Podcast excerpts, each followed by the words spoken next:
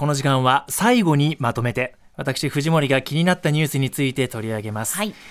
えっと、今週はスポーツの秋でもありますので、うん。えー子供のスポーツ現場で広がる怒らない指導についてお届けしたいと思います。これ今週11日水曜日朝日新聞の記事をちょっと目にしておっと思ったんですけど、はい。見出しがですね怒る大人にイエローカード。おって書いてあったんです大人の方に。そう。ん。でこれはこの記事読んでいきますと7月末に熊本で行われました少年野球の全国大会がありまして、これはスポーツメーカーミズノが主催するミズノドリームカップという大会のお話なんですね、はい。で実はこの大会独自のルールを作っていまして、うん。そのうちの一つが大人が怒ってはいけない。あ、ルールとして？そう。試合中にプレーしている子どもたちのミスなどに対して監督コーチそれから保護者の皆さんが怒鳴り声を上げたりしたらイエローカード。あ。審判や主催者側のスタッフからイエローカードが出されて繰り返すと退場もあり得るんですって。大人が退場？そう。あ。出された人が。でまあこのコンセプトは野球イコール怒られるっていうイメージ、うん。これを変えたい試みだそうで。でこの大会が3年目だって私ちょっとねニューヨークにいたのでこうした取り組みがあったこと知らなくて、はい。ちょっと興味持ったんですけど。北村さんははい。バレーボール少女だったでしょ、た。あ、そうです。当時どんな指導を受けてました？いやいや、もう怒られましたよ、ものすごく。やっぱり？例えば？あのー、体育館の中でうん。すごく近いのに、うん。あの、なんか電子メガホンみたいなのを持ってて、監督っていうか、まあこう、うん。顧問が。うんで、おいとか、うん。なんか、あのぼーっとしてんなとか、うん。すごい言われました。もうそれが普通だったでしょ？はい。疑問にも思ってま、うるさいなとは思ってましたけど、疑ね。問には思ってなかったですそうなんだよね。ね。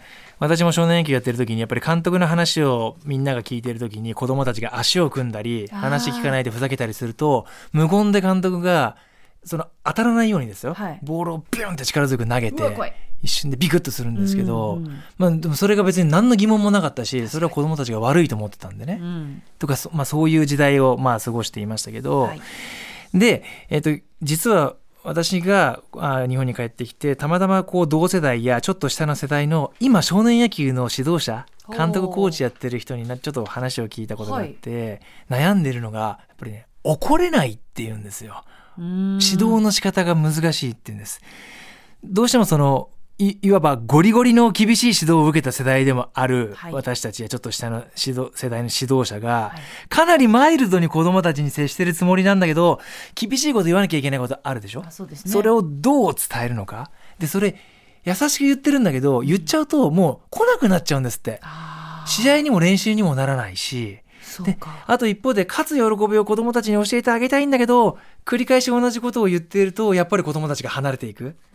ここどうしていいのか分かんないんだってね相当悩んでるみたいなんですよね。はい。そう。で自分たちが教わっていた頃の成功体験とかとその今の優しい指導のそのギャップに悩んでる苦しんでる人が多いみたい。えでそんなことを聞いている時に先週あの侍ジャパンの、ーはい。えー、と新監督に井端弘和さんが就任したっていう、はい。でこれ取材に行ったんですけど、うん。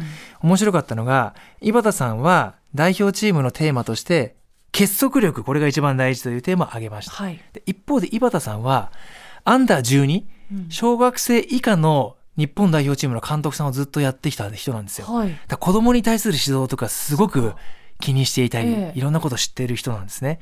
で常に子供たちと共にある侍ジャパンを作りたいんだっていうことを話をしていた。うんで実際にじゃあどうやって子供たちのチーム作りをしてたのか聞いたんですね。はいで具体的な方法が一つあると。うんでそれは試合前にやっちゃいけないことっていうのをたった一個だけに決める。例えば戦略的な部分で言うと高めのボール球には手を出すなよ、はい。今日は。それを目標にしよう共有しようということになると子どもたちはそこだけ集中すればうん。OK、おまあ怒られないきついこと言われない。はい。で集中力高まるし伸び伸びパフォーマンスができる。でうん。大人の方も監督の方もあいろいろ言いたいことあるけど俺は今日ここ一つって決めたんだでうん。割り切りができるから、なるほど。はい、変に迷うこともなく怒ることもなくそう。でみんながそれ共有できるから結果一つの目標に向かって結束力は高まるんですって。うん。でこれやり始めて井端さんチームのもうチームワークもそうだし成績も飛躍的に上がったんですって、ええまあいろんな面があって悩むこと多いと思うんですけどこの一個だけに絞るいうことを絞るっていうのが何かヒントになるんじゃないかなっていうと確かにころなんですよ。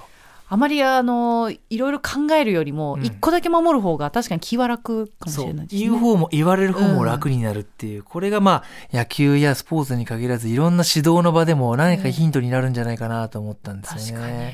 そうでやっぱりこう私として言いたいのはその指導者もこの時代の、まあ、ハラスメント撲滅運動がすごく転換期を迎えて、はい。指導する側も大変な中で急にはうまくいかないからうん。なんか保護者も含めてみんなでね温かく見守ってね。いきたいなというかうん。苦労してるんですよ指導者の皆さん。そりゃそうですよね。そもそも人手が足りないいし、うん指導者不足でもあるし、ね。野球人口も不足してるしね。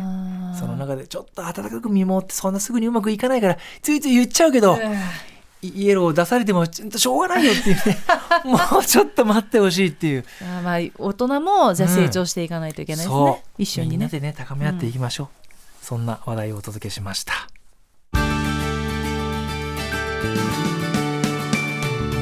まとめて土曜日。